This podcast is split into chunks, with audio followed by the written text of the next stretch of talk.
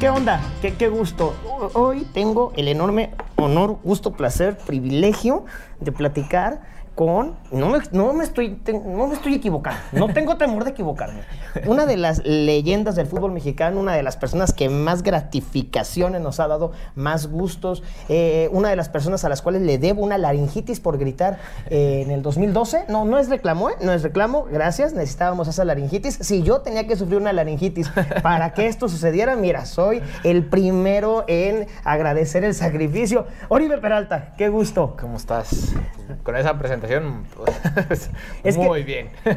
Mira, está presentando su libro Mi Once Ideal, que escribió junto con Livier Zúñiga. Eh, Está por allá. o- que- anda por allá. Oye, Oribe, número uno, qué buena fórmula.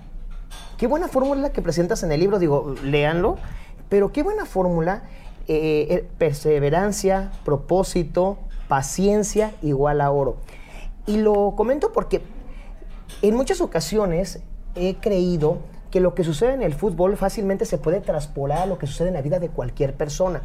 Y muchas personas, por lo regular, ven a sus ídolos, ven a las personas eh, eh, en una pantallita de televisión o leen sobre ellos en algún libro y dicen, no, es que son personas tocadas así por Dios. Dios bajó y les hizo, hoy tú eres una persona elegida por mí. Pero pocas veces se ven los sacrificios que hay detrás de los éxitos que se logran. Sí. eh, primero, agradecerte por haber leído. Se nota que lo leíste. este, y la verdad es que esa fórmula creo que, es la base de todo. A veces queremos que las cosas sucedan de la noche a la mañana o que digas, te ganaste la lotería, viejo. Pero si nunca compras el boleto, no te la vas a ganar. O sea, tienes que ser constante para, para, para obtener resultados, para ser exitoso, vaya. Pero más allá de eso, creo que lo importante de esto es irte satisfecho con lo realizado, irte satisfecho con lo que diste. Y pues muchas veces la gente te ve y dice, ah, qué chingón que estar como ellos que ganan tanto y que hacen esto y que se la pasan viajando y de aquí para allá, pero no saben lo que, lo que dejas atrás, no saben que, que viajas mucho y, y- y en casa tienes una esposa que dice, es que no estás, es que no me ayudas con los hijos, es que esto, o sea, hay, hay muchas situaciones que ellos no ven y me parece que si tú quieres ser alguien exitoso, pues tienes que trabajar. El otro día eh, platicaba en una entrevista eh, con Adela Micha. Por, eh, Saludos, saludos, que sé que no sé si lo estés viendo, sigue, nos sigue. pero, pero ahí estamos.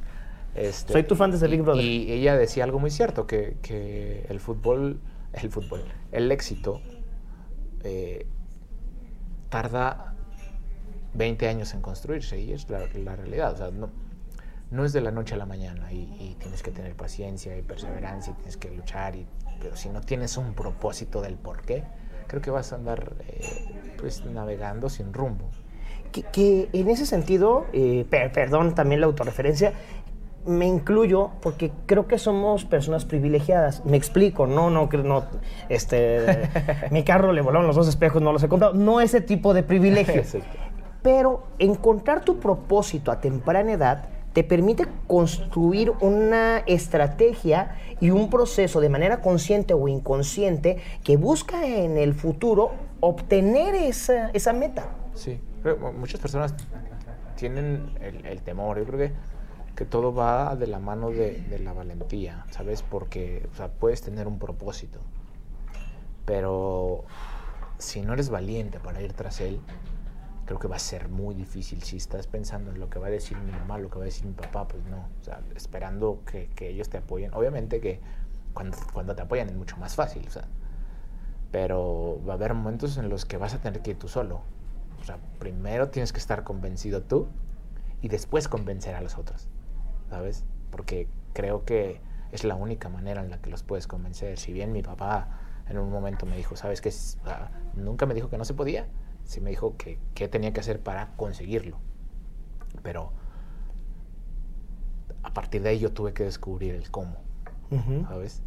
Y ya cuando vieron que realmente iba en serio, dije, ok, va, nosotros estamos aquí atrás. ¿Qué es lo peor que puede pasar? Que te regreses. Aprendiste.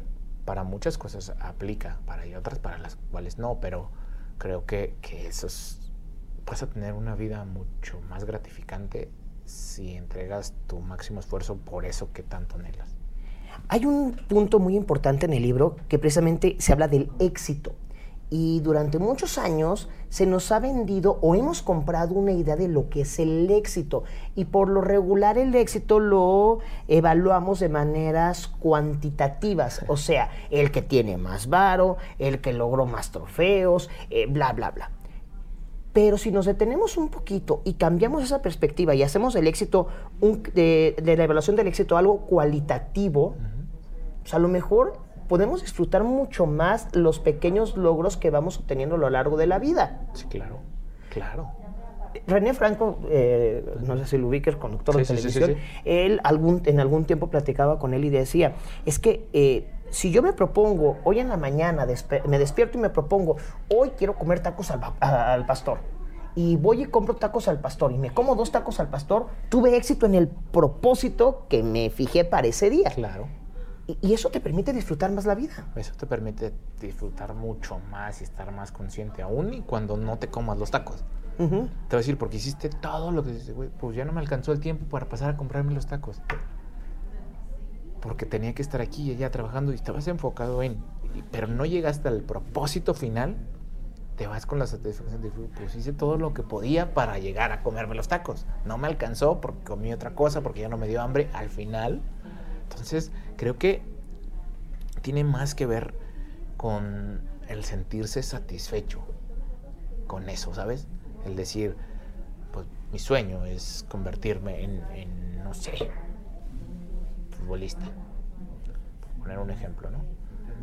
Pero no te gusta entrenar, no te gusta ir al gimnasio, no comes bien, te gusta desvelarte, ¿sabes? O sea, ¿Sí? Pues estás haciendo, estás tomando decisiones que te están alejando de ese propósito, que te están alejando de esa meta. Y yo les digo a mis hijos, uno tiene que asumir esas decisiones. Luego le echarle, pasamos, es que no es justo, es que la vida no es justa, es que esto... No, la vida no es justa. Pero puedes estar satisfecho aún y cuando las cosas no salgan como tú quieres. La vida nunca va a ser justa. Le, decía, no es justo. Tan no es justo que, por ejemplo, eh, una persona que es niño, por ejemplo, que se levanta, que va a trabajar porque sus papás no pueden hacerlo, tiene que ir a, de tu edad, ¿eh? Y no le alcanza el dinero y no tiene donde dormir y no come. Y tú que te levantas a las 9, 10 de la mañana, tienes la comida servida, vienes, lo único que tienes que hacer es recoger tu cuarto y algunas veces no lo haces entonces, ¿quién se merecía, merecería tener más dinero? ¿El que sí o quién se merecería tener más cosas? ¿El que sí hace o el que no hace? Entonces, ¿verdad que no es justa la vida? Entonces, creo que, que, que, cuando tú los, los vas orillando a este, a este, tipo de pensamiento, ellos van siendo más conscientes de las decisiones que toman. Y esto aplica para lo que sea. A veces sin tomar las decisiones ya, lo estás, ya las estás tomando. Sí, con las mismas acciones estás generando una toma de decisión. Y sobre cada decisión que generas, te vas construyendo un camino. Yo, yo, yo tengo, o sea, para mí, este, este libro fue algo que me encantó porque transmitimos muy bien los valores que, que, queríamos, eh, las historias que queríamos. Y creo que ligamos muy bien eh, la historia que me pasó con el aprendizaje que yo saqué y les damos una herramienta para que el que lo quiera leer, el que la quiera aplicar en su vida, sepa cómo hacerlo. Exacto. Sí, aparte está eh, eh, muy bien armado cronológicamente hablando. Estamos, podemos ver y podemos conocer el proceso de un Oribe Peralta que tenía este propósito de cuando era niño y empezó a encontrar las maneras de conseguirlo hasta el retiro mismo. Hay algo que, en alguna entrevista tú comentabas que, también es algo que se ve en el libro. Eh, muchas veces no se nos permite equivocarnos y no nos permitimos equivocarnos. Y en el error podemos encontrar grandes aprendizajes. Sí, sin duda. y, los errores nos van construyendo y nos van forjando un carácter. Sí, sí, sí. Sí, hay muchos, hay, muchos este, empleos, muchos, em, pues sí, cada uno profesiones en las cuales la equivocación es la que te convierte en un maestro. Y hay otras en las que pues, no, no, tienes permitido equivocarte, obviamente. Pero creo que estamos eh, cometiendo el error de, de decir que, que, que, el fracaso es, es lo contrario del éxito. Y a mi parecer no. A mi parecer son los escalones que van construyendo el éxito.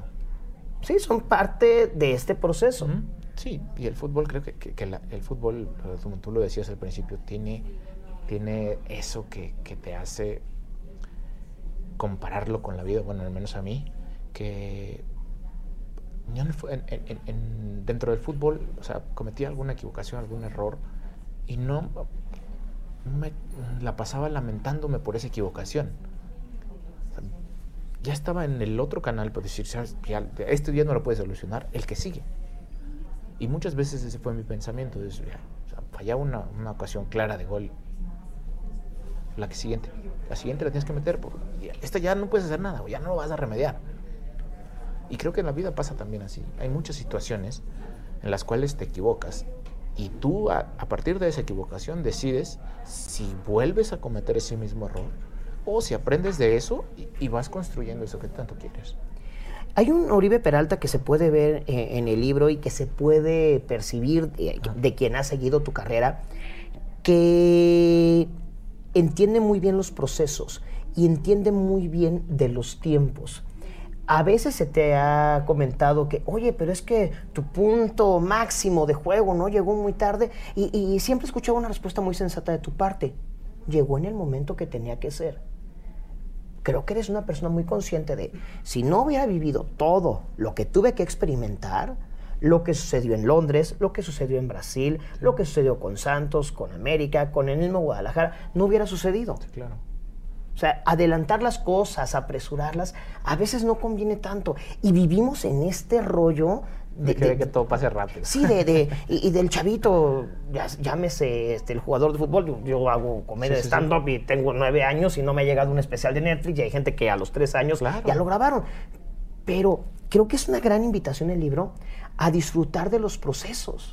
Pues es que eh, al final es, es, eso lo que, lo, que, lo que tenemos que entender, que los procesos son los que te ayudan a construir algo. Y si en el proceso vas disfrutando, al final de, que termine tu vida, vas a decir, oye, qué chingona vida. Sí, pero no fuiste exitoso. ¿Tú cómo sabes que no fui exitoso si no, no sabes lo que para mí significa el éxito? ¿Por qué tú me tienes que marcar a mí mi pauta de éxito cuando yo soy quien tiene que decir lo que es mi éxito? Eh, Roberto Martínez de Creativo, que has estado con él, eh, lo dice en algunas ocasiones. Creo que lo que nos hace falta a veces es marcar nuestro suficiente. Sí.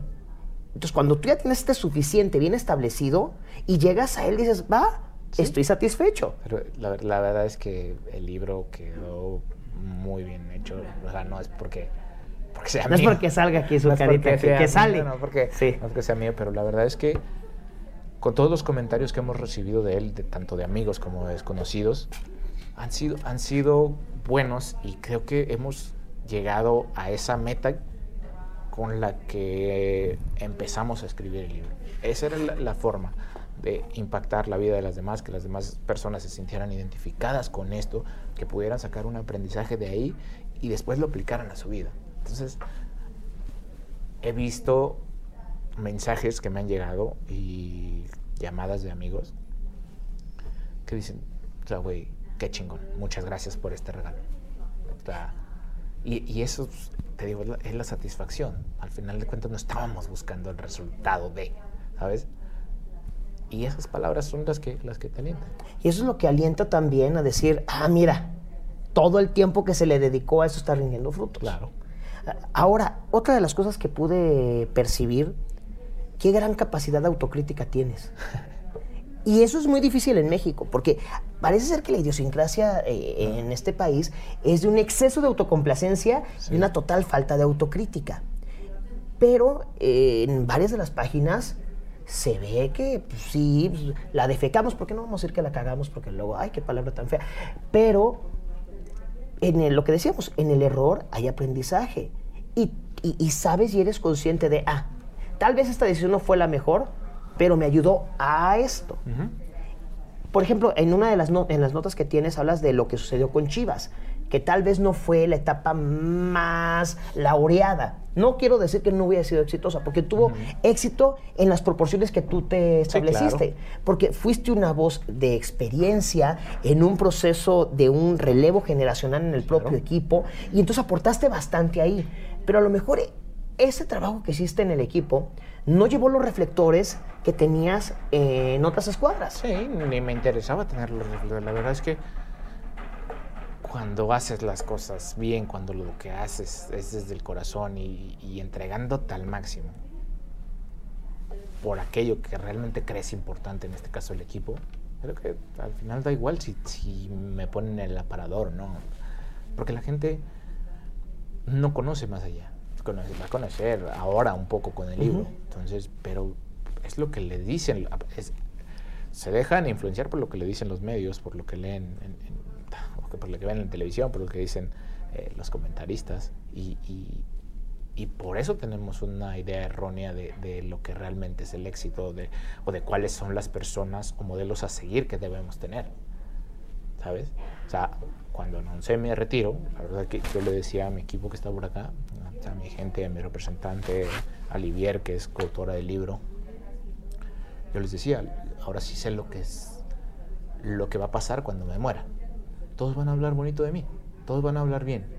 Hasta los que hablaban pestes de mí tuvieron un, detalle de alguna palabra, alguna frase ahí diciendo, pero mientras jugaba, me criticaban. ¿Entiendes? ¿Sí? Entonces, Pues te pasó, ¿no? Con Whatever Tomorrow, por ejemplo. Ah. Que eh, su chiste recurrente era, ah, pinche Uribe, Claro. ah, pinche Uribe. Y te conoce, ah, ay, ay, pinche Uribe, este, ¿dónde te beso? claro, sí, sí, sí.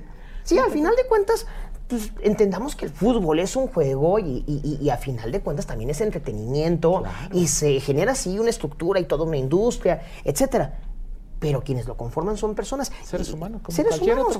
Y, y lo que tú has hecho en Morelia, en Monterrey, en Santos, en Chiapas, en Chivas, en América, en la selección, es un trabajo. Claro. Así como hay una persona que se dedica a ser contadora pública, así como hay un abogado, así como hay eh, un ingeniero, una persona que se dedica a la limpieza, son chambas. Ajá. Hay, una, hay un apartado aquí que viene que habla sobre, sobre el tema de, de- de ser apasionado y ser fanático. Me encantó cómo quedó eso porque tú no tienes, tú, puedes ser apasionado para hacer las cosas, pero en cuanto a convertirte y volverte fanático y dejar que esa fanaticada, o sea, esa, es- esa pasión te arrastre a cometer actos de violencia como los que hemos visto últimamente en el fútbol, creo que ahí, ahí ya estás dejando ver que, que tú no eres realmente un apasionado. Tú eres violento y, y quieres eh, desquitarte con alguien más la frustración que tú llevas por adentro. Sí, que pretextas con el fútbol las horribles cosas que estás eh, generando en tu mente. Sí. Es- y eh, yo me imagino mucho, y, y hablando, porque también lo decías cuando fue el cambio de América Chivas, eh, como una empresa, es- pues, me está ofreciendo otra empresa una oportunidad laboral. Entonces me pongo a pensar, imagínate que a una empresa, al ingeniero en sistemas, le hablan de otra empresa, ni modo que los de la otra empresa cuando lleguen ingenieros en sistemas, eh, estuviste en la competencia, eh, te odio mucho, eh, resetearte la compu. Pues no funciona de esa manera. Pero el fanatismo termina... Yo, yo- yo les decía, este, no me acuerdo si lo puse aquí, pero cuando estábamos escribiendo el libro, la entrevista, todo esto, eh, yo les decía, me gustaría de vez en cuando tener una conversación razonable con algún aficionado que, que- que sepa y que entienda y preguntarle, o sea, tú amas muchísimo a tu equipo, estamos de acuerdo, Todas, muchas personas aman a su equipo y están conscientes de eso, ¿ok? Ve a la taquilla del estadio, por favor, y dile, necesito entrar al estadio. Dame un boleto. Es que yo amo a mi equipo. Soy aficionado desde que tenía seis años. Mi pasión y mi, todo mi amor está para tu equipo. Déjame entrar, te voy a pagar con amor. ¿Qué crees que pase?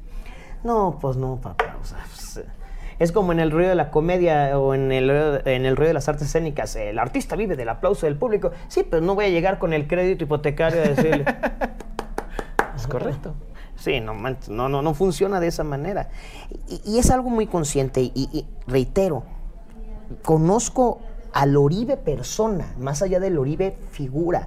Y es un Oribe sensato, racional, que ha entendido que todo en la vida tiene un porqué, que ha sabido también ser muy inteligente para decidir en qué momento llegó el punto máximo de satisfacción para retirarse en buena forma, con una posibilidad de que muy probablemente otro equipo te pudiera hablar, etcétera. Pero también lo comentas, cuando generaste una carrera en la cual hiciste lo que te propusiste y estás satisfecho, pues ya no le tienes tanto miedo al retiro. No, yo creo que, pasa como, en la vida y, por eso que lo, pusimos mucho aquí. Eh, que te quedas en paz cuando diste todo de ti. El arrepentimiento es muy cabrón, la verdad. Y pienso que muchas personas por eso lloran las muertes de sus familiares, eh, porque no les dedican el tiempo suficiente. O sea, no quiere decir que no sea doloroso. No con esto no quiero decir que no sea doloroso. Sino que muchas veces tú puedes hacer cosas, hablarle por teléfono, decirle, sabes que yo te amo, a tu mamá, a tu papá, a tus hermanos, y estar al pendiente todo el tiempo, aunque no los veas. Hacer, tener detalles con ellos, con tu esposa, con tus hijos, con todos, ¿sabes? Y, pasa lo mismo en el fútbol. Si tú empiezas a, tirar la flojera, a tirar la hueva, a hacer que para muchos amigos que, que, viven frustrados y queriendo que las cosas sean como eran antes, es porque no diste todo y porque no entregaste todo. Entonces, cuando, dice que cuando uno entrega mucho es porque es mucho, ¿no? Entonces, y, la verdad es que muchas personas dicen, no, es que puede ser uno dentro, dentro de la cancha y otro fuera. No es cierto. Eso no es cierto. Eres entregado adentro, eres entregado afuera. La persona sigue siendo la misma. La misma. Y entonces eso es lo que te da la satisfacción, eso es lo que te da el estar en paz contigo. Puede ser muy doloroso que se te muera un familiar, lo entiendo.